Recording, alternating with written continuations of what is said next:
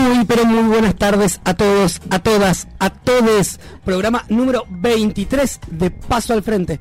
PAF, el programa de los maestros y maestras del distrito 12 de la ciudad de Buenos Aires y de donde ustedes quieran. Compañera Mabel, ¿cómo le va? ¿Qué tal? De la galaxia, podemos decir. De la galaxia, me gusta, me gusta. ¿Cómo anda usted? Salió el sol. Salió el sol, está un poco pesadito el tiempo, le voy a decir, mucha humedad y anuncian lamentablemente mal tiempo para el fin de que tenemos el encuentro.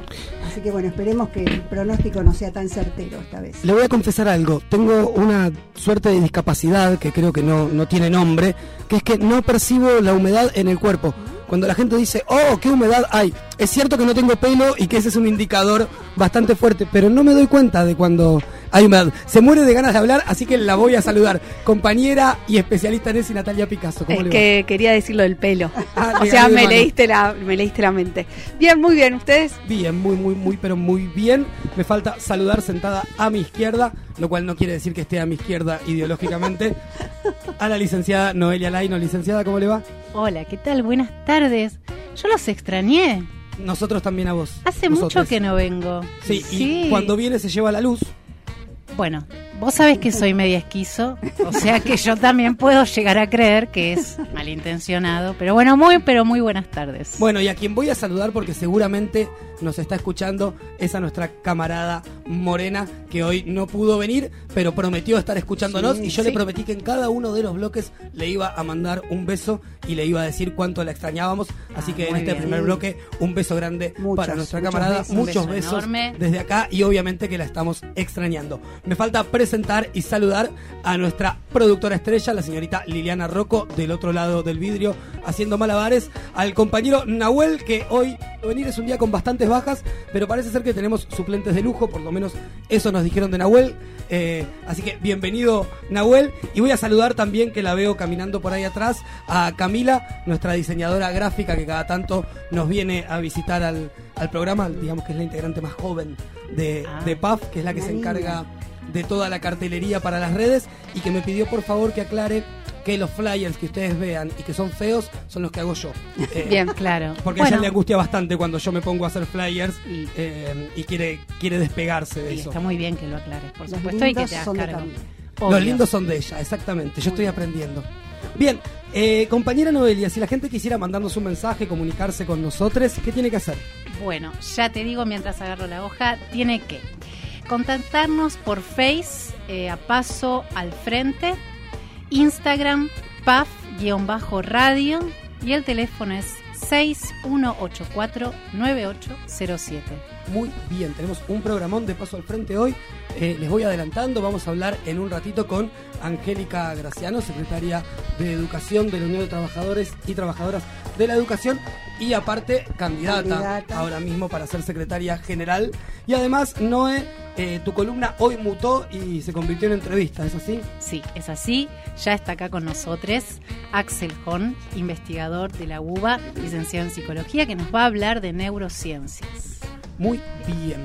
Bueno, vendido el programa, no nos queda más que empezar con la entrega de boletines, ¿no es cierto? Así es. Así es. Bien, la primera nota de esta semana la voy a entregar yo. Es el insuficiente y es lamentablemente repetido porque el insuficiente de esta semana va para las fuerzas de seguridad, en este caso la policía de la ciudad de Buenos Aires de Horacio Rodríguez Larreta. ¿Por qué le ponemos el insuficiente de esta semana? Por lo sucedido el día miércoles en Casa Solís, sí, ahí en el barrio de, de Constitución, en Solís al 2100 es una casa donde viven más de 30 familias, ¿sí? Que pagaban un alquiler por vivir ahí y por lo que estuve averiguando, en realidad el conflicto se desató porque había una persona que alquilaba y a su vez le subalquilaba a ellos. Cuando esta persona decidió retirarse, la dueña del inmueble decidió que no les iba a alquilar más y les los iba a dejar en la calle, pese a la voluntad de todas las personas que vivían ahí de seguir pagando su alquiler. El día martes pareció que se había llegado a un acuerdo, estuvo presente ATE, estuvo presente la Liga Argentina por los Derechos Humanos y todos creímos que eso iba a ir a buen puerto, pero el día miércoles lamentablemente los efectivos de, de seguridad de la policía porteña eh, realizaron un desalojo violento con gases, balas de goma, eh, dejando a 30 familias en las calles donde había más de 60 menores y esto inclusive suena aberrante solo al decirlo,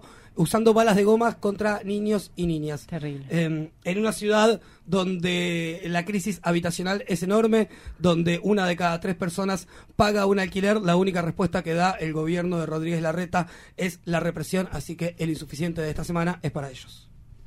Ay, pero qué vergüenza, qué vergüenza. Tiene insuficiente. Tiene que forzar.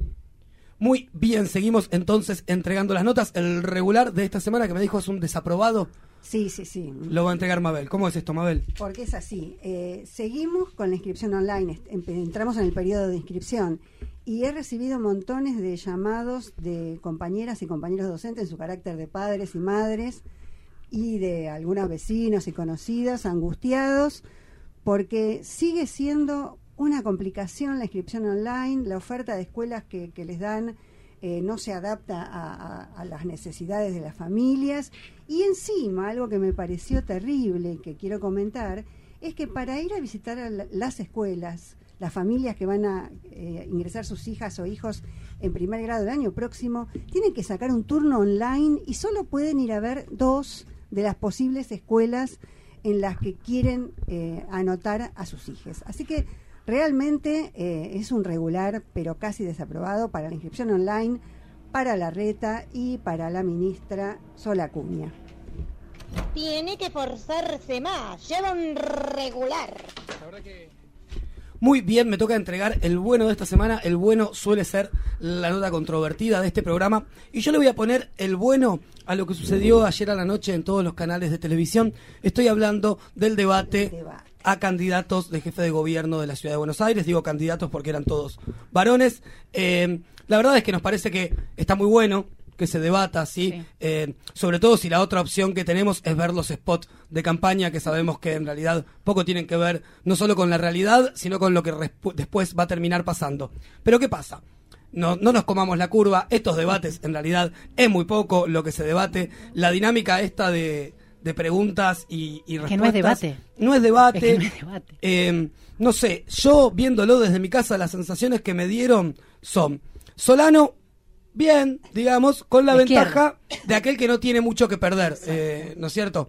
Solamente tiene ganancia, al igual que Tombolini. Tombolini que parecía un vendedor de, de filtros de agua, de Tupperware. Él iba bien, bien limpito y pulcro, no conversaba con los demás, tiraba un par de propuestas. eh, me- sí, cancheras, sí. digamos cancheras, y después a lo mejor lo jugoso estaba en el contrapunto entre Matías Lamens y Horacio Rodríguez Larreta, que no fue tal. Sí. Horacio Rodríguez Larreta fue con un speech muy bien preparado, muy bien coachado, Muy mentiroso. muy mentiroso, lamentablemente eh, fueron pocas las situaciones en las cuales le pudieron decir que los datos que él estaba dando eran mentira.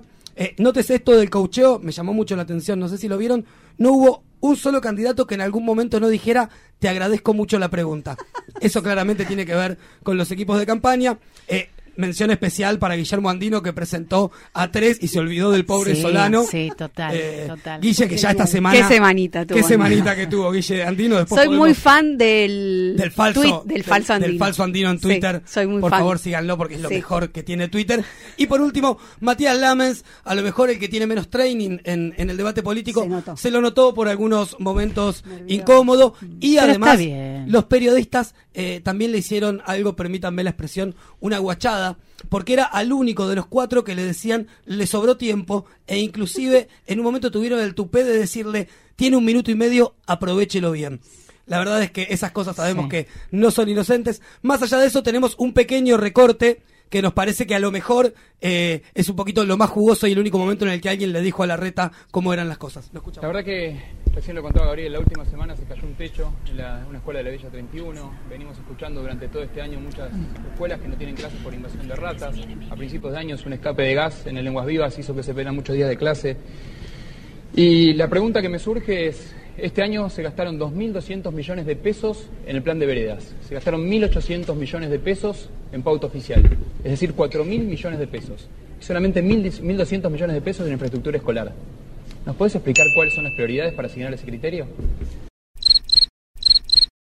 Bien, ahí se escuchaba un grillito porque la verdad que fue un momento incómodo para, para la reta. Ahí sí que lo dejó un poquito en Orsay. Pero bueno, el bueno de esta semana entonces va para el debate de candidatos. ¿Qué quiere que le diga? Lleva un bueno. Otra cosa no le puedo poner. Hoy el pueblo muy, ¡Ay! Se la escuchó un Ahí poco está, a la es- camarada, se es- la empezó a escuchar. Es el espíritu de Morena. Sí, es el espíritu que está presente no solo en el estudio, sino también en nuestras cuerpas.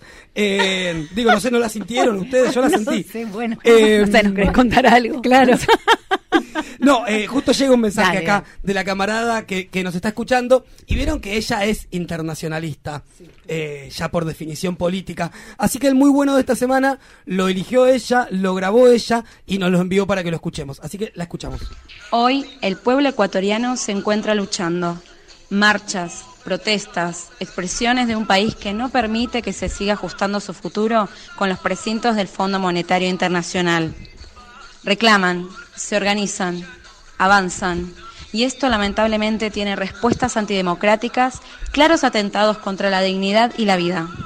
Muertos, centenares de personas heridas, más de 800 detenidos y medios de comunicación intervenidos. Son parte del revés de un gobierno que intenta dar un coletazo en medio de una crisis política. Ante esta situación, nos expresamos en apoyo al pueblo de Ecuador. Nos solidarizamos con nuestros hermanos que un poco más al norte de este sur esperanzado se rebelan contra los planes del FMI que actúan a través de su presidente Moreno. En medio de este momento duro, queremos expresarnos expresar nuestro apoyo al proceso de unidad de los ecuatorianos y ecuatorianas y su fortalecimiento en la organización. Desde Flores, humildemente, saludamos las expresiones populares y entonando junto a ustedes un melachao adaptado por Correa, les regalamos nuestro muy bueno de la semana. Ve que si quiere puede, su esfuerzo merece un muy bueno. Claro, así cualquiera entrega tan linda nota, ¿no? La grabó en la casa. En pantufla, seguro. Bueno, la felicitamos entonces a, a la camarada Morena por su aporte. Está prendido fuego Ecuador. Ay, y, terrible. amigues, entiendan alguna vez que el pueblo, o sea, hay un punto en el cual no aguanta más y va a salir a las calles y está muy bien que así sea. Lamentamos la violencia porque lamentablemente los muertos, Muertos, siempre, los pone el pueblo. pueblo. Pero bueno, eh, dicho esto, me toca entregar el sobresaliente de la semana, la nota más esperada. Y hoy es para las compañeras periodistas trabajadoras de Telam. ¿Por qué les ponemos el sobresaliente de esta semana? Ustedes saben, Telam es la Agencia Nacional de Noticias, produce contenidos que después por cables van a distintos medios de todo el país para que levanten las notas. Eh, la semana pasada titularon una nota. Un alumno de nueve años de una escuela católica pidió que lo traten como mujer en una clase de ESI. Y aprovechando que la tengo acá la especialista en ESI, le digo, Nati, marcame ya algo raro que veas en este cable. Todo. Bien, gracias Natalia. Obviamente estigmatiza la educación sexual integral, sí, porque ya eh, está hablando de una situación no deseada en el marco de la ESI. Por otro lado, nombra a la alumna trans como un alumno cuando, eh, por la ley de identidad de género, si ella quiere ser, eh, auto- se autopercibe como alumna, debe ser tratada como alumna y aparte el- la nota entera vulneraba la intimidad porque daba datos del colegio, así que un bochorno. Afortunadamente, ¿qué pasó? Las trabajadoras de Telam sacaron un comunicado denunciando esto, denunciando obviamente al vaciamiento que realizó Lombardi de la Agencia Nacional de, de noticias y obviamente poniendo de manifiesto que estas cosas van a seguir sucediendo mientras haya recortes y mientras estos medios no tengan unas editoras de género por las cuales pasen estas notas. A razón de esto, eh, y obviamente el cumplimiento de la ley Micaela, ustedes saben que es la ley que ordena la capacitación eh, en, en cuestiones de género. A razón de esto, probablemente ayer la legislatura ordenó la capacitación de los tres poderes eh, de gobierno en la ley Micaela, así que bienvenida sea la lucha de las trabajadoras de Telam. Viaje el abrazo de parte de nosotros y este sobresaliente. Así da gusto. Bien merecido tiene este sobresaliente. Muy bien entregadas, entonces las notas de la semana. Eh, van llegando algunos mensajitos, digo dos cosas. A Luz, que nos está escuchando, un beso grande. Carlos, eh, amigo de la casa, nos dice, hoy no tienen cortinas. Y no, Carlos, estuvo lloviendo todo el día, acaba de salir el sol. La verdad es que no queremos poner ninguna cortina, pero bueno, un, un beso gigante para vos. Eh, esta semana en las escuelas, Pisaco, usted que es compañera del, del distrito. Sí, Pasaron cosas. Por un lado, hoy estamos en cierre de tercer bimestre, ¿no es cierto? Ni me lo digas. El momento en el que nos dimos cuenta que todavía nos falta. Sí. horrores. Hoy estamos con ese cierre. ¿Llega bien a fin de año? Eh, ¿Con las siempre apura, no, no, siempre no. Siempre no. siempre Siempre no. Eh, estamos con ese cierre. Hoy, eh, esta semana también estuvieron eh, los famosos desafíos. De eso De quería hablar también. Fue una semana movidita y el lunes nos encontramos en esa suerte de viaje de egresados bimestral Sí, que sí. tenemos los docentes, que son las capacitaciones en servicio. Sí. Para quienes nos escuchan y no están al tanto de lo que pasa en las escuelas. em, Son capacitaciones que según el distrito son en determinada área. Nuestro distrito es en ciencias naturales, segundo ciclo, y conocimiento del mundo, primer ciclo. Eh, más o menos creo que esta fue la cuarta capacitación que tuvimos y es con suspensión de clases, por eso se llama capacitación en servicio. Una cosa que reivindicamos y que nos parece que esté buenísima que exista, que obviamente tiene que ver con una conquista y un pedido de los y las docentes, sí que hace mucho tiempo exigíamos estas capacitaciones en servicio y tienen un poquito una dinámica de, de viaje de, de egresades. Yo me porque- quedé pensando en eso, porque a nosotros, por ejemplo, en el 18 nos hicieron ir, o sea, tuvimos capacitación en sociales y de repente tuvimos que ir a visitar diferentes lugares que podrían ser futuras visitas didácticas con los, Ah, con los estudiantes, que me pareció bastante piola, no así la organización, pero me parece ahí le, le, le mojo un poquitito al distrito, porque, nada, nos faltó el micro. Dale, si nos vamos todos, si nos vamos de salida, pone un micro. Bueno, Pero nosotros acá en, en el 12 nos juntamos eh, en la escuela que está ahí al ladito del distrito y está bueno porque en el momento del, del, del El break, corte. del corte, Ah, se arman claro, como y grupitos sí. por escuela y te vas encontrando con otros colegas con los que te Sí. cruzaste. Yo creo que la próxima vez deberíamos proponer cantar canciones en ese momento, mesa que más aplauda y ese tipo de... Digamos que sos muy popular, como que vos te encontrás con mucha gente en, en esos. No sé. Yo me quedo solita ahí en el aula, ¿no? Claro. Pobrecita. Pero bueno, bueno. pero son Capaz me puedo hacer amiga de él. Claro. Capaz, sí, eh, aprovecho esta conversación para mandar unos saluditos a Julián, que nos escuchó, eh, que nos vino a decir que nos escuchaba, a Ani, ¿quién más, productora? Bueno, se ve que tanta gente no nos escucha, pero dos ya son un montón, ¿eh? Saludos, saludos también a Luli, que sé que nos está escuchando. Me acaba de mandar un ¿A Luli mensaje Chaparro? también. Luli Chaparro, así Bien, es. un beso La van a encontrar también en la Un- capacitación. Un beso entonces para ella. Bien, dicho esto y habladas un poco estas pavadas, ahora nos vamos a poner un poquito serios y serias porque Mabel comentaba cuando puso el regular el tema de las inscripciones y lamentablemente este tema de las inscripciones tiene varias aristas, es bastante complejo. Decíamos que eh, comenzaron las inscripciones para el ciclo lectivo 2020 y además de los problemas que que Mabel mencionaba al respecto de la inscripción propiamente dicha, hay otro problema concreto y es que las vacantes siguen siendo escasas y que obviamente las vacantes siempre van a ser escasas mientras no se construyan escuelas nuevas. Para hablar al respecto, tenemos comunicación telefónica con Angélica Graciano, que ya la presentábamos al principio del programa. Ella es secretaria de Educación de UTE y futura secretaria general. Ah, Angélica, ¿nos escuchás? Hola, sí, buenas tardes, ¿cómo te va? Bien, ¿cómo va? estás? Un gusto, gracias por esta comunicación. Te presenté como futura secretaria general, a lo mejor me anticipé y, y no fue prudente de mi parte. No, Digamos, no. candidata. Candidata secretaria general de UTES. Bien, muy bien. Celebramos desde acá que la candidata sea una mujer. Era también, eh, además de ser una mujer histórica y luchadora, era una reivindicación también de, de varios de los que hacemos PAF. Bueno, queríamos hablar un poquito de, de la cuestión de las vacantes, de la inscripción del año que viene. ¿Qué nos espera, Angélica? Nos espera eh, un estado de situación muy parecido al que venimos en, en los últimos años, que venimos enfrentando en los últimos años, que es la falta de vacante muy importante en el nivel inicial, sobre todo en salas eh, de los más chicos en primera infancia. Eh, después en 4 y 5 hay una cobertura un poco mayor, pero también hay faltante de vacantes. Faltante de vacantes en escuelas primarias de jornada completa, porque muchos de los papás eligen las escuelas intensificadas y en esas escuelas eh, primero que son pocas y segundo que la zona sur, que es la que más necesita las escuelas de jornada completa e intensificadas, tienen jornada simple, Mm. la gran mayoría. Eh, y después hay determinadas escuelas que, por ejemplo, te doy un ejemplo, el Irurtia eh, tiene una inscripción para seis primeros años, solo se abren tres, Hmm.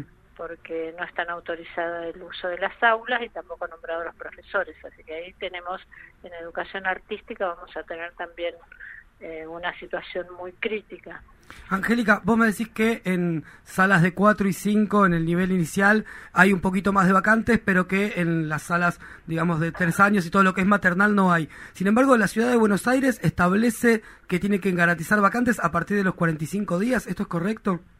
Es, es correcto. En la Constitución del año 94 habla de que es obligación del Estado la universalización de 45 días a 5 años eh, si bien no es obligatoria, hay una diferencia entre la obligatoriedad de los padres de enviar a los chicos a la escuela y de la obligación del Estado de garantizarla cuando la familia lo demande y en base a ese a ese artículo de la Constitución es que se hacen los recursos de amparo que salen todos favorables. Claro. Y el gobierno de la ciudad, en vez de construir jardines maternales, está paliando esto, digamos, con esos centros de primera infancia y, demás. Es la única este respuesta que está dando. Esa es la respuesta que da, que no es el Ministerio de Educación, es Desarrollo Social. Claro.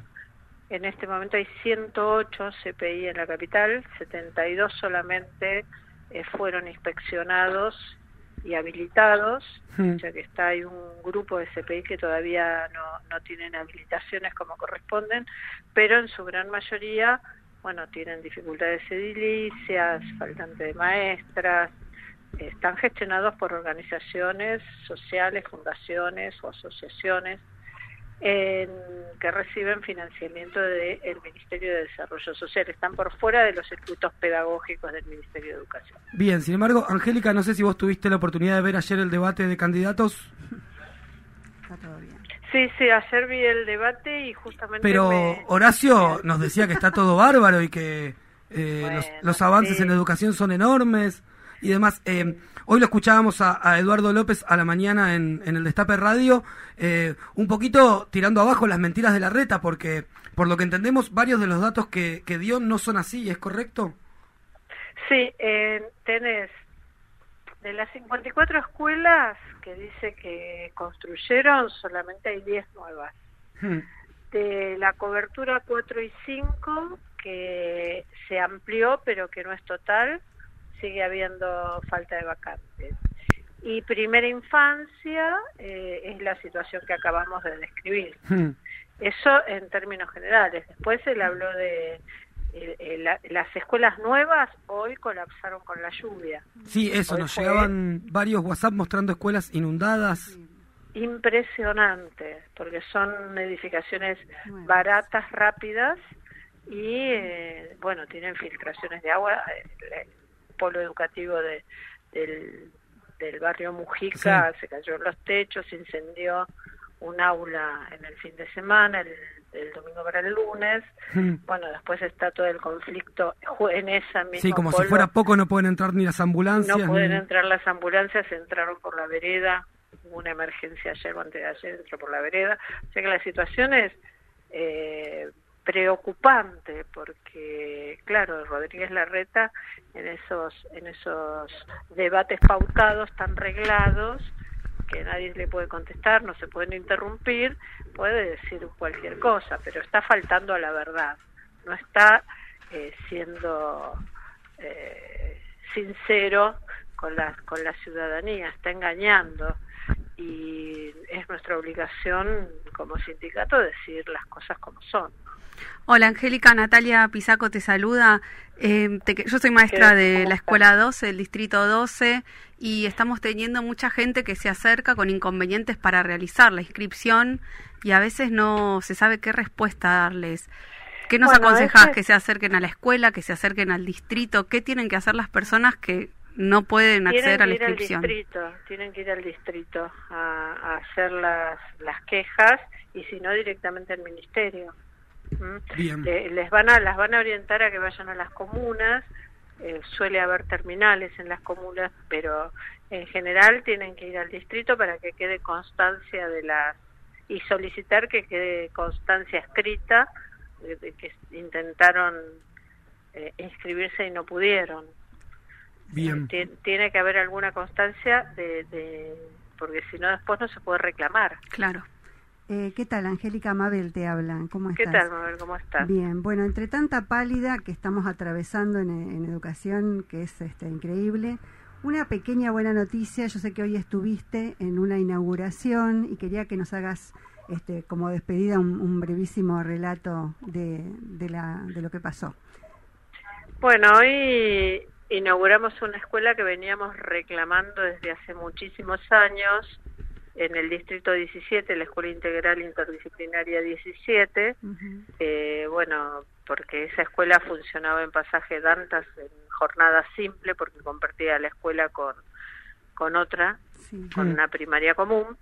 Y cuando yo estaba como supervisora resolvimos mudarla porque la- el edificio que teníamos disponible, aún sin estar arreglado, era más seguro que la escuela donde estaban y nos mu- mudamos la escuela dos veces y la, la segunda escuela se, eh, se había vendido a camioneros, Mm. así que el Estado tuvo que edificarla con la mayor celeridad posible y hoy la entregaron, que es un edificio lindo estéticamente, Claro. insuficiente en la cantidad de aulas. Sí. Esa, perdón, Pero- Angélica, sí. esa escuela es la que los compañeros de camioneros, eh, pese a que habían comprado el edificio, garantizaron de todas maneras que sostenían el espacio de escuela hasta que haya una solución, ¿no es cierto? Exactamente. Y merece la mención dijo también. que no iba a desalojar la escuela especial hasta que el gobierno nos hiciera el nuevo edificio y sucedió eso. Se- te- eh, hace dos años que se estuvo haciendo este, este, que- este edificio que entregaron hoy.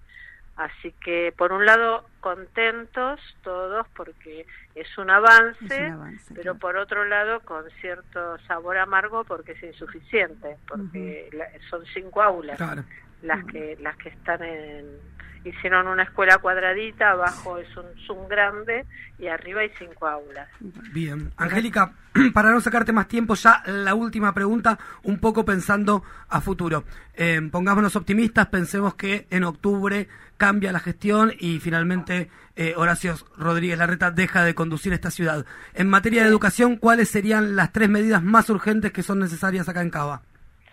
La primer medida que vamos a pedir y que estamos demandando es la paritaria. Hmm, y en el marco de la paritaria hay que resolver dos temas que son prioritarios que es la de los comedores escolares hmm, calidad cantidad de comida y la infraestructura. Bien. O sea, eh, eh, en paritaria se discute eso, que son las prioridades, y también vamos a pedir que se reponga el Infod, que es el sistema, el, el- uno de los mejores sistemas que existió en el país de formación docente a distancia, gratuito para los docentes, trabajadores y trabajadoras de todo el país. Perfecto, Angélica. Te agradecemos muchísimo la comunicación. Es un placer tenerte siempre acá en el programa. Será hasta la próxima. Esperemos que sea con buenas noticias.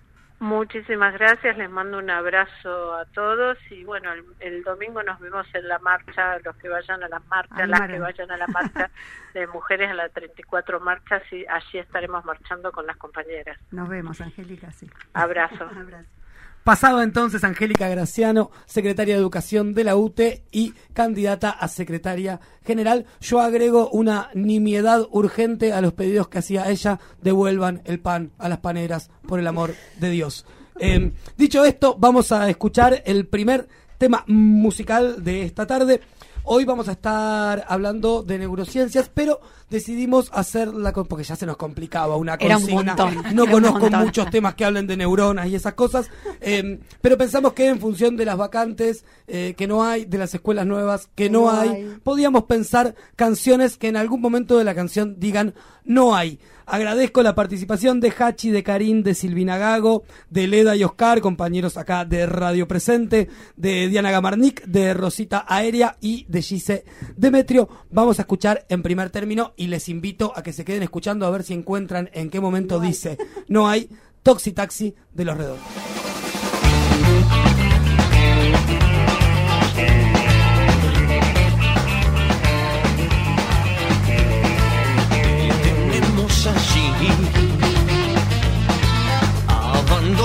allí. Preso como un animal, como un animal feroz, así las cosas, la fiera más fiera, ¿dónde está? El toxitaxi viene y va.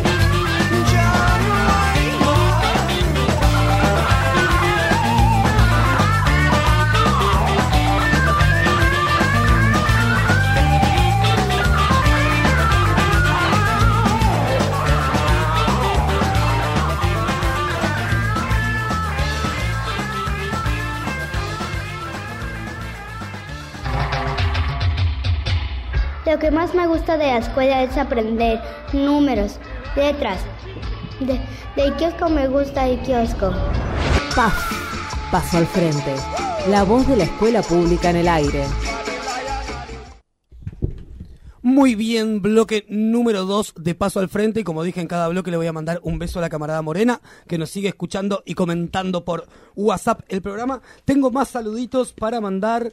Tengo que mandarle saluditos al compañero de radio presente, Oscar Stumps, que fiel oyente nos está escuchando. Tengo que mandarle saludos a mi paralela Gise, que también nos escucha y que es quien propuso el tema anterior. Gise, te mando un beso a grande, grande. Te quiero. Eh, tengo que mandar saludos también a otro amigo del programa que es Jorge Godoy. Sí, que justo cuando vos le preguntabas a Angélica por la inauguración de la escuela, Jorge Ah. nos mandaba un mensajito contándonos eh, la inauguración de la escuela. Así que Jorge, un abrazo gigante para vos. Amigo, ¿qué más me queda? Ah, tengo que mandarle porque si no después se queja y también nos está escuchando a Juan López, el Ah. conductor de Certezas de a pie, el padre de toda esta locura radiofónica que estamos comenzando con los programas docentes. Eh, ¿Qué más? Tenía más saludos, ya me los estoy olvidando. Bueno, no importa, tenemos un mensaje, me dice la productora que, que nos llegó, así que mientras lo escuchamos yo me acuerdo de a quién más tengo que saludar. Hola, amigues de PAF. Soy Mariano Balbuena, profe de plástica del Distrito 12. Y les quiero contar que ayer inauguramos Inefable, es una muestra de dibujo, una muestra mía de dibujo en, el, en la sala Entresuelo del Centro Cultural San Martín.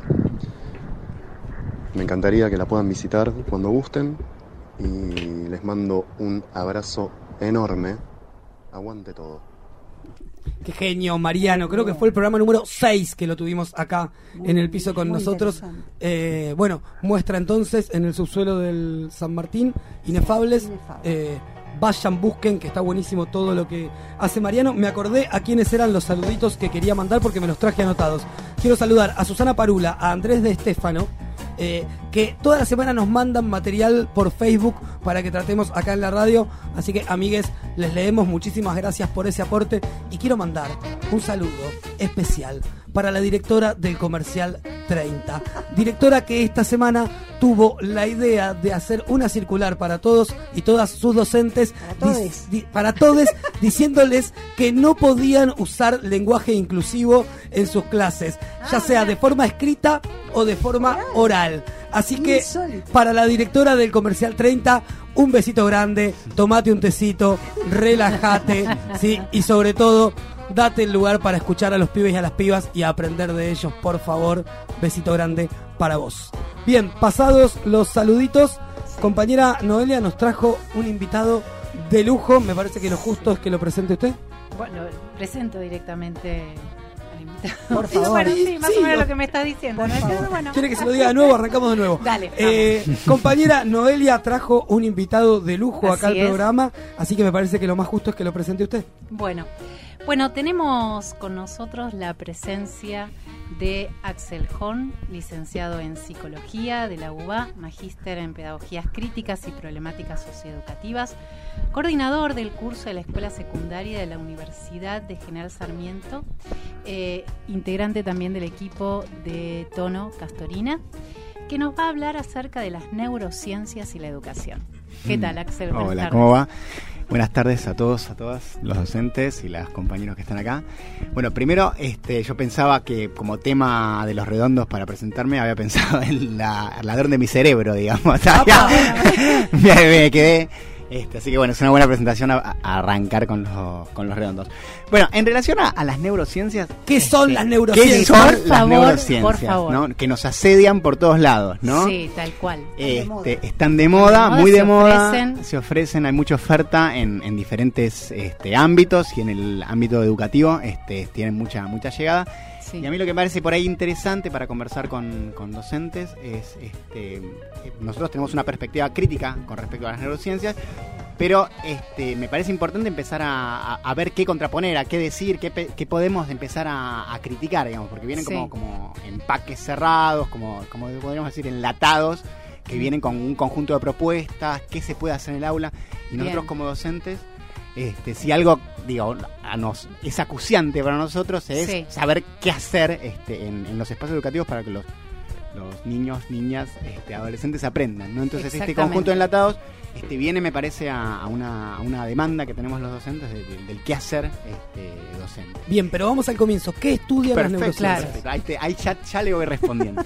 bueno, las neurociencias es un campo disciplinar este, que investiga la función cerebral, es decir, de alguna manera estudia qué pasa en el cerebro Sí. cuando una persona hace diferentes actividades, ¿no? Mm. Que pueden ser actividades este, corporales, motrices y comportamentales. O sea, cuando actúa en el mundo, ¿no? Entonces vos, ¿qué, qué hace la neurociencia? ¿Qué estudia? Vos haces cualquier cosa, pones a jugás ajedrez, Sí. resolvís un sudoku, te ponen un conjunto de, de- de chupetes en la cabeza Sí. y el cerebro o la representación del cerebro se ilumina en diferentes tipos de áreas, ¿no? Eso es lo que estudia la Son reacciones químicas. son reacciones químicas, sinápticas, etcétera, etcétera, etcétera. Es real, digamos, son hechos. Cuando alguien actúa, se comporta. Es nosotros- biológico. Claro, exactamente. Hay una dimensión biológica del comportamiento humano Sí. que- que es lo que estudian ellos. Ahora, Axel, perdón, ¿el Sí. comportamiento incluye las emociones? claro, sí, sí, el comportamiento en general, digamos, cuando uno se comporta, digamos, ¿no? en, en sociedad, Sí.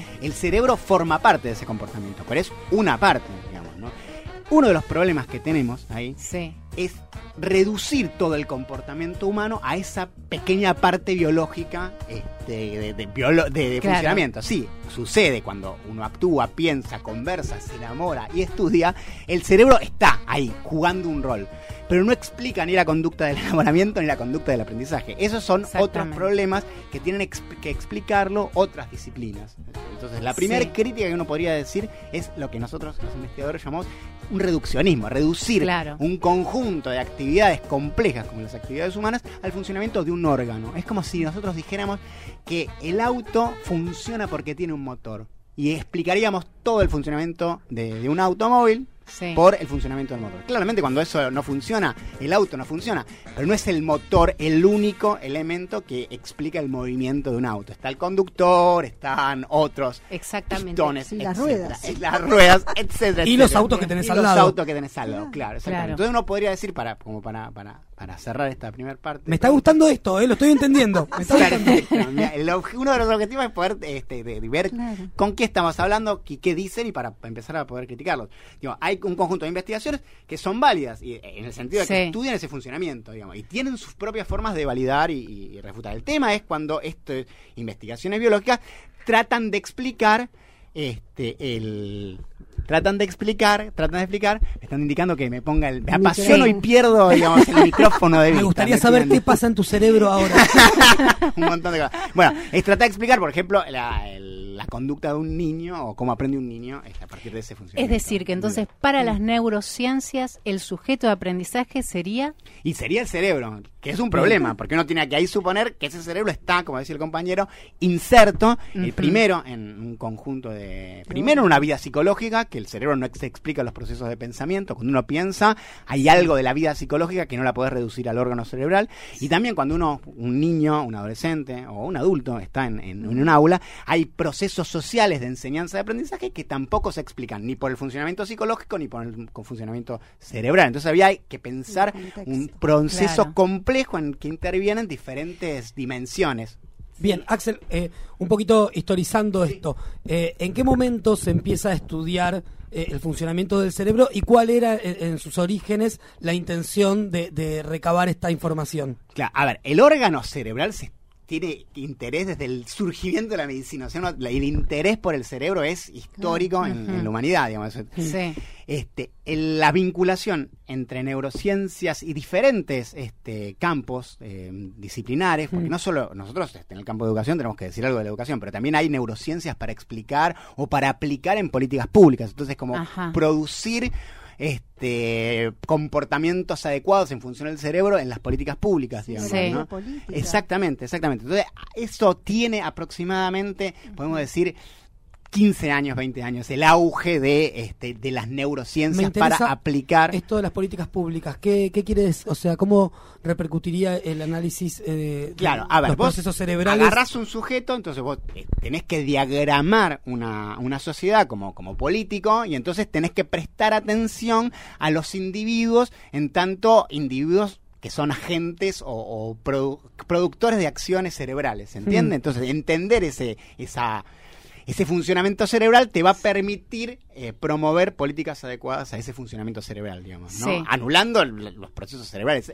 Esto, acá hay una relación muy fuerte entre eh, neurociencias y un tipo de psicología, digo, eh, psicología cognitiva que reduce también este, la vida humana al funcionamiento puramente de la psiquis individual. Sí, porque yo te quería Y las preguntar. emociones también digo que discúlpame, ¿no? No, Porque no, acá no, no. está muy pegado este, la- las famosas este, enseñanzas de los afectos o la Sí. educación emocional, digo, como reducir al sujeto este, a, esos, a esas acciones emocionales. Exacto. ¿no? Críticas muy fuertes que aparecieron en, en educación, digamos, Mm. tenían que ver con el tema de la neurociencia y la medicalización. Mm.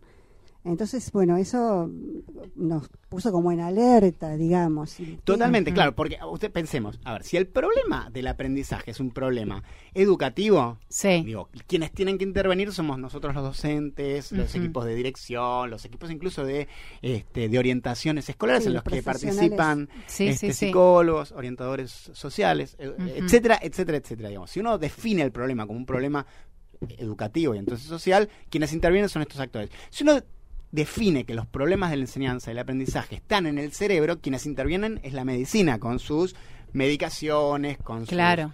Cla- digo, eh, ahí intervenís, digamos, en, en cómo uno entiende un determinado problema son las formas que tenemos de, de resolverlos, digamos. Entonces, Mm. por eso es muy, de alguna manera es una perspectiva, otro, otro enorme, biologicista, digamos, que Claro. reduce al ser Sí, humano sí. a un acciones puramente biológicas. Entonces, las intervenciones se reducen a ser puramente Claro. biológicas. Bueno, y por eso es que eh, lo que me pregunto es, ¿por qué impactan tanto en la educación? O sea, ¿por qué estas neurociencias que en realidad uno si empieza si empiezas a leer te em- empezás a decir bueno conciben como Mm. el cerebro ¿por qué vienen a impactar tanto en educación? ¿por qué son tan como eh, por qué se absorben tanto? A ver, las neurociencias, eh, digo, tienen un impacto muy importante. Por- para mí por, es multicausal, digamos. En primer lugar, tiene muy buena prensa la, la Claro, neurociencia, claro. digamos, ¿no? Hay...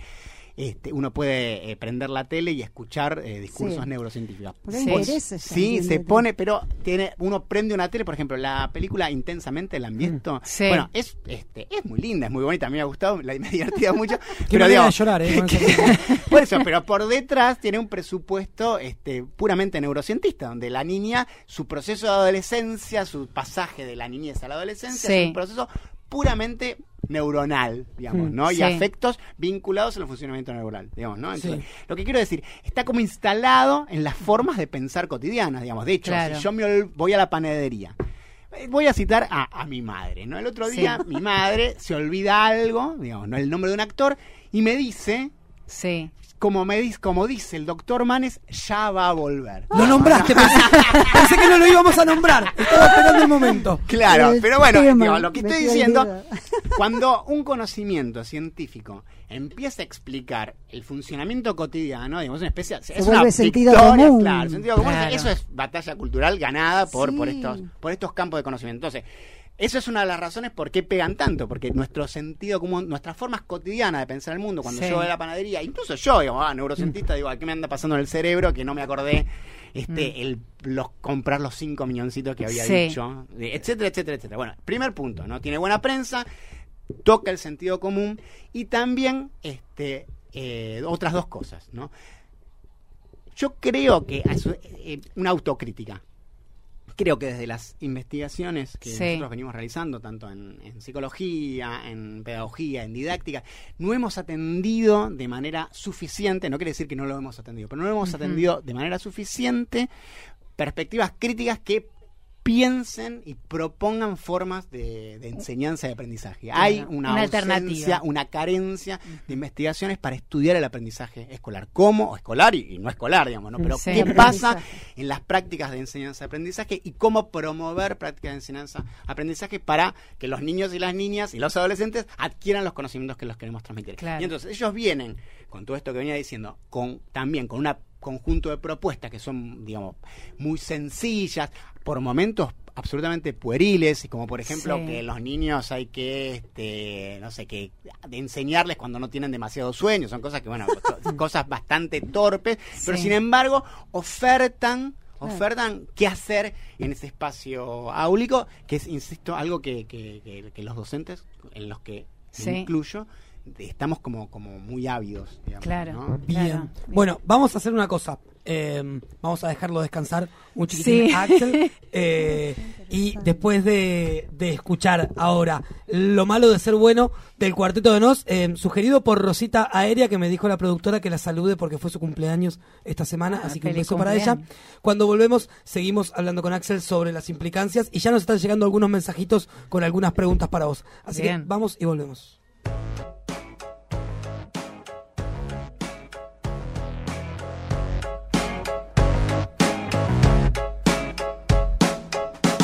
Verdad es que no hay una verdad. Leí en una pared de la ciudad. Habrá sido una virtud o casualidad. Y sentí inquietud de estar a merced de tanta sed de dualidad. ¡Qué barbaridad! Lo barato sale caro, lo normal es lo raro. Estaré sonado, me he visto despacio si estoy apurado. Amo ser odiado y tener la facha de un repetidor y la nota de un aprobado. Siempre hago lo que quiero, no lo puedo evitar. Tomo para olvidar que el doctor me prohibió tomar.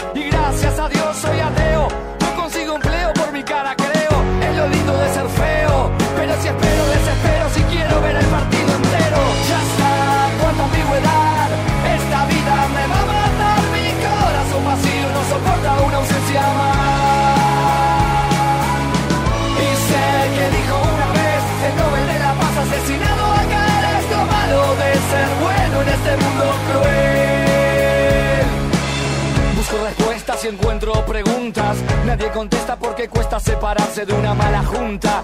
Y no hay contradicción, dije que me equivocaría y como me equivoqué tuve razón. Perdón, si mi mente queda en blanco veo todo negro, escucho el himno a la alegría y me deprimo, no me alegro. Como mi socio cuando dijo a su mujer preñada, el ocio no me deja tiempo para nada. Y con esa vil coartada se desembarazó de la embarazada.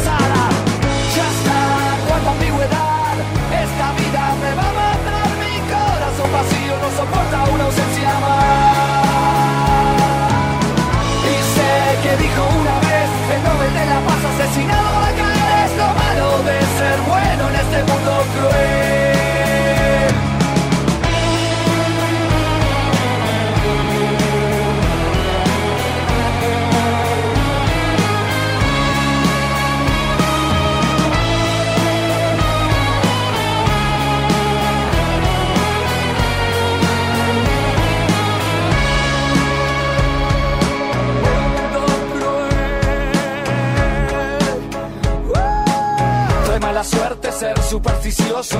Acaricio un círculo y se vuelve un círculo vicioso. Soy cauteloso y juro seguro que todo es dudoso. ¿Cuántas veces dije no, queriendo decir sí? ¿Cuántas veces presentí el principio del fin? ¿Cuántas veces dije sí, queriendo decir no? Es así. Como te digo una cosa, te digo la otra. ¡Qué horror! Hasta mis debilidades son más fuertes que yo. Ya está, cuánta ambigüedad. Esta vida me va a matar. Mi corazón vacío no soporta una ausencia más. Y sé que dijo una vez el Nobel de la Paz asesinado acá lo malo de ser bueno en este mundo cruel. Ya está, cuánta ambigüedad. Esta vida me va a matar. Mi corazón vacío no soporta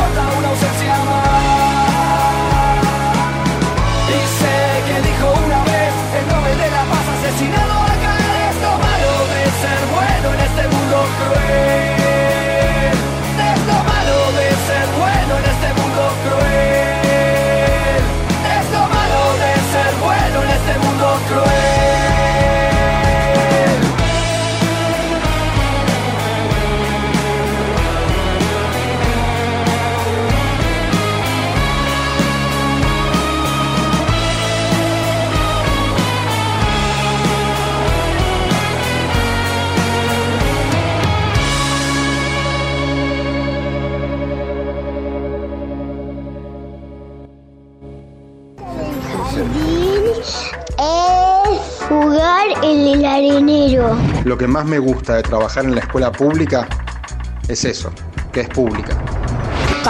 Paso al Frente, la voz de la escuela pública en el aire. Bloque número 3 de Paso al Frente. Cumplo con los saludos para la camarada Morena que nos sigue escuchando y le prometí un beso por bloque. Y ahora sí podemos continuar con Axel hablando de las neurociencias. No sé si les pasa, siento que ahora estoy como más perceptivo de lo que pasa en mi cerebro Ay, mientras hablo. No, yo prefiero no. Prefiero no estar perceptiva de lo que pasa en mi cerebro porque sería terrible. Bien, bueno, continuemos entonces. Le decía a Axel que nos había llegado un mensajito en el que eh, decían que nos descuidamos les, les maestres y se nos meten los biólogos adentro del aula. ¿Qué, ¿qué pensás vos de esto? Sí, eh, de los docentes este, y también la- el campo de las investigaciones. Le hemos dejado el campo abierto, Sí. digamos, ¿no? Y Lo ellos vieron. han avanzado, digamos, ¿no? Es así, digamos, es un campo complejo, pero pero no a veces nos están faltando contrapropuestas, digamos, ¿no? Eh, El campo. Y ustedes con el equipo, eh, ustedes en el equipo de, de Castorina, eh, ¿qué es lo que eh, investigan? O sea, ¿cuál es el trabajo que ustedes están haciendo? Sí, en el equipo de, de Tono, este, bueno, es un programa de investigación, hay un montón de investigaciones, un conjunto de investigaciones. Este, específicamente, nosotros tenemos un pequeño subgrupo de investigación ahí que este, indagamos las ideas de los niños, niñas y ahora adolescentes sobre el derecho a la intimidad en la escuela, cómo los niños, niñas y ahora adolescentes Sí. pueden ir pensando o construyendo el derecho a la intimidad en la escuela, digamos. Eso es, ese es nuestro tema de ¿Qué viene a ser el derecho a la intimidad? Es, el derecho a la intimidad este, está declarado en la Convención Internacional sobre los Derechos del Niño y es este, tiene que ver con un derecho este, muy vinculado a la ciudadanía infantil, donde el niño, niña o adolescente este, tiene espacios personales e informaciones personales que si él no desea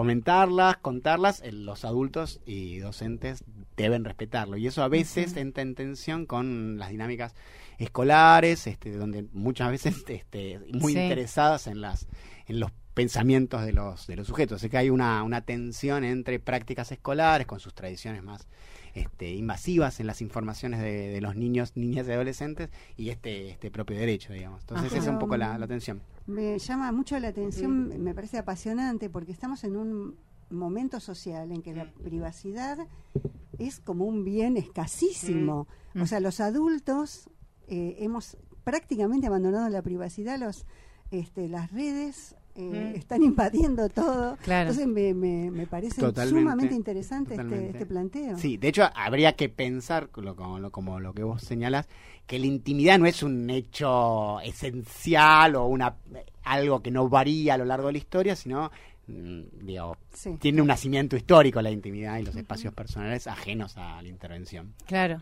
claro, claro. Bueno, y regresando un poquito al tema de las Sí, sí. neurociencias, eh, en un artículo que, vos escribiste para, para UTE, eh, vos hablabas de que eh, las neurociencias Mm. tienen su aporte, Mm. que no, no tenía que ser completamente descartado, y proponías un trabajo más interdisciplinario. ¿Con qué otras ciencias? Claro, a ver, el hecho educativo es un hecho complejo en el que tiene que intervenir este, las obviamente los docentes que están interviniendo tienen un conjunto de, de conocimientos, saberes acerca de la de cómo enseñar que tienen que formar parte de cualquier proceso de investigación Sí. acerca de cómo enseñar. Eso es como el primer punto de partida.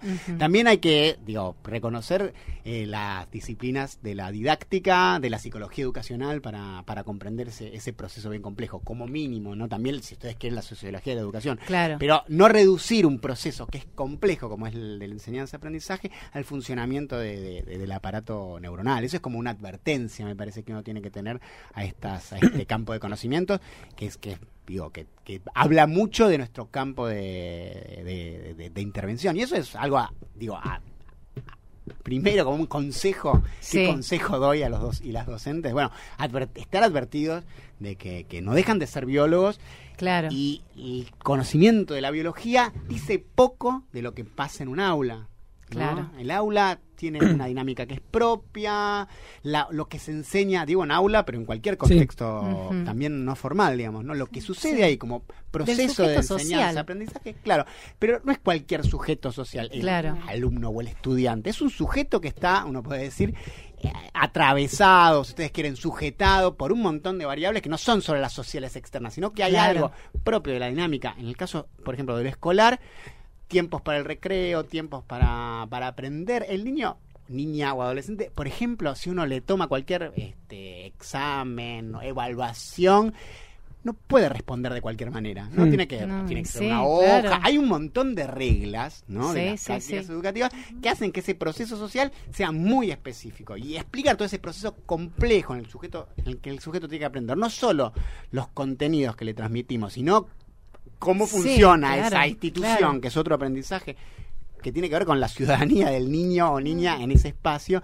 Totalmente. reducirlo al funcionamiento este, neuronal es, es un gran error, digamos. Sí, Sin total. embargo, vos nombrabas a Manes, ya que tenemos Sí. un par de minutos más, y sabemos que tiene convenios con el Ministerio de Educación. ¿Cómo es eso? A ver. Sí, eh, con el convenio del Ministerio de Educación que, que espero esté saliente, pero sí este, ha hecho convenios con el Ministerio de Educación de, de Nación.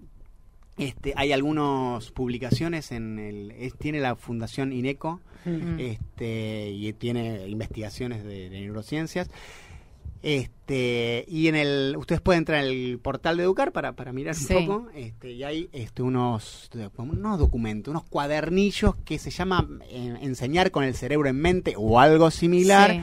y este, explican un poco de manera general cuál es el sujeto de las neurociencias y dan algunas recetas este, acerca de cómo, cómo enseñar, digamos. ¿no? Claro. Y, Que no recomendás. Que no, digo, que sí, o que por momentos son pueriles y también el tipo de sujeto, a mí me parece interesante qué tipo de sujeto ellos, estas neurociencias están proponiendo, están proponiendo como sujeto, tienen un poco este olor a educar un sujeto flexible, digamos, ¿no? Sí. Este, un sujeto que controle sus emociones, que esté abierto al cambio, digamos, no tendríamos que perder de vista. Disfrute la incertidumbre. Claro, esto que- exactamente. claro. digamos, hay ahí algo que, que es interesante, que es, y a mí me parece interesante empezar a pensar que, que en dirección me parece lo que decía el colega, compañero que, que, que- que mandó un mensaje. Yo creo que no nos, las neurociencias no nos tienen que correr el eje. Nuestro, nuestro, lo que nosotros hacemos como docente es transmitir este, conocimientos, conocimientos culturales, Mm. intervenir en, en disputas de, de- de transmisión de conocimiento. Está mal distribuido Claro. el conocimiento, lo sabemos, y nosotros intervenimos para que se redistribuya, digamos. ¿no? Sí. Entonces, no es la discusión de si los sujetos que tenemos ahí tienen que convertirse en sujetos flexibles, sino intervenir en una di- disputa de, de transmisión de conocimientos, de Claro. redistribución de conocimientos. Sí. Este, ese es, me parece, el no correr el eje que la educación no es este, formar sujetos flexibles. digamos. Bien, Axel, y está bueno porque dijimos todo aquello que, que no eh, sobre las neurociencias en las escuelas. La pregunta es, ¿hay algo que sí? ¿Hay algún aporte valioso que nos pueda hacer la, la neurociencia a la escuela? Lo que pasa es que las neurociencias para aportar algo al conocimiento de, de la construcción de conocimiento de la escuela tiene que formar este, investigaciones con, como les decía, Claro. con pedagogos, con Dentro de, docentes. claro. Si no es por fuera, digo, ustedes piensen que las investigaciones en neurociencias, que esto no, no lo dijo, tiene un problema, nosotros lo llamamos ecológico. ¿Qué quiere decir ecológico? Que investigan, por ejemplo, un niño o una niña resolviendo este, un problema ni siquiera matemático, claro, en un- solito Claro. en una tablet o No en su ah, ecosistema claro, exacta- exactamente. Entonces, lo que sucede en, en ese laboratorio es difícil de, mm, de transportar de manera directa, este, sin los cuidados, digamos, este, Claro. pertinentes a lo que sucede, incluso en el cerebro, en Sí, un sí, sí, contexto sí, rico socialmente este, y complejo como es un aula. Bien. Eh, bueno, em, como para ir cerrando, em, nosotros, en nuestro afán de capacitarnos, en nuestro afán de eh, tener, eh, ser más profesionales, ¿qué cuidados tendríamos que tener en vistas a esta oferta, esta gran cantidad de ofertas que hay de cursos, de recetas también, este, relacionadas con las neurociencias? Bueno, en primer lugar, me parece que mm, entender que el, el proceso de educativo es más complejo que lo que sucede en un cerebro. Que, que no está validado, también podemos decir, no está validado que este, lo que surge del funcionamiento del cerebro te explique lo que sucede en un aula. No hay, no está validado, digamos. Hay una especie de validación social de que Mm. como son médicos, son biólogos, biólogos tienen Sí. este, como esa, esa posibilidad de que uno va a un médico y uno le supone un Claro, saber, pero tiene un claro. saber biológico, no un saber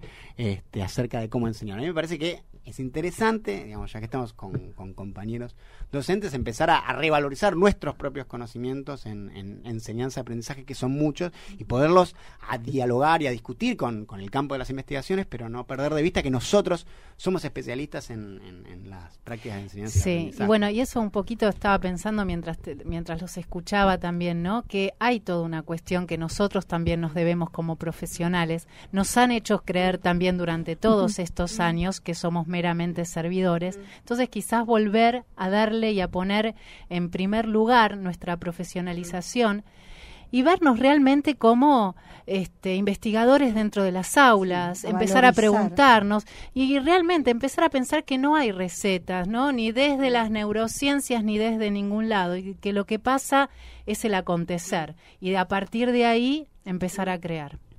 Bien, Axel, te agradecemos muchísimo eh, que hayas venido. Muchas La verdad es que sí. a nosotros nos pareció interesantísimo. Esperamos que a los oyentes también. eh, seguramente te invitaremos de nuevo porque nos quedó un montón para conversar. Eh, Estamos con el tiempo cumplido, Sí, no, ¿no? quiero dejar de agradecerle nuevamente a Nahuel, nuestro operador, por el día de hoy. Queremos saludar a Aurora, que cumple 94 años y es a lo mejor feliz cumple. nuestra oyente más longeva, la abuela de nuestra productora. Eh, la compañera Natalia Pisaco me pide por favor encarecidamente que los salude a todos porque hoy es el día del dulce de leche y me pasa, bueno, ella me lo pidió y yo Está eh, muy bien. yo cumplo, Debe ¿sí? ser por la abuela de Lili. Y me tira el dato. Debe ser por lo dulce. A ver, ¿cuánto cuánto dulce de leche consume el argentino o la argentina promedio por año? ¿Hay premio para, el- para el que más se No, acerque? no sabría decirte. estoy a Cinco dieta. kilos. No arriesga, Mabel 5 kilos. Axel, Eh, dos kilos. 2 kilos. Eh, ay, chicas, hay un empate porque son 3.5 kilos por persona, así que Mabel y Axel se llevan el pote de dulce de leche Muy bien. que tenemos para ustedes. No me queda mucho más, volver a agradecer a, a Nahuel, a nuestra productora estrella que hoy la rompió, a nuestra diseñadora Camila que está del otro lado de la pecera. Quédense acá en Radio Presente, la voz del ex Olimpo, más que nada escuchando música porque les compas de Indeseables no van a salir al aire. Les mandamos un beso, grande, grande a todos ellos y los dejamos escuchando que me había equivocado. Este es el tema que propuso Rosita Aérea. Nos vamos con más sol de los Zumbanda hasta el viernes que viene.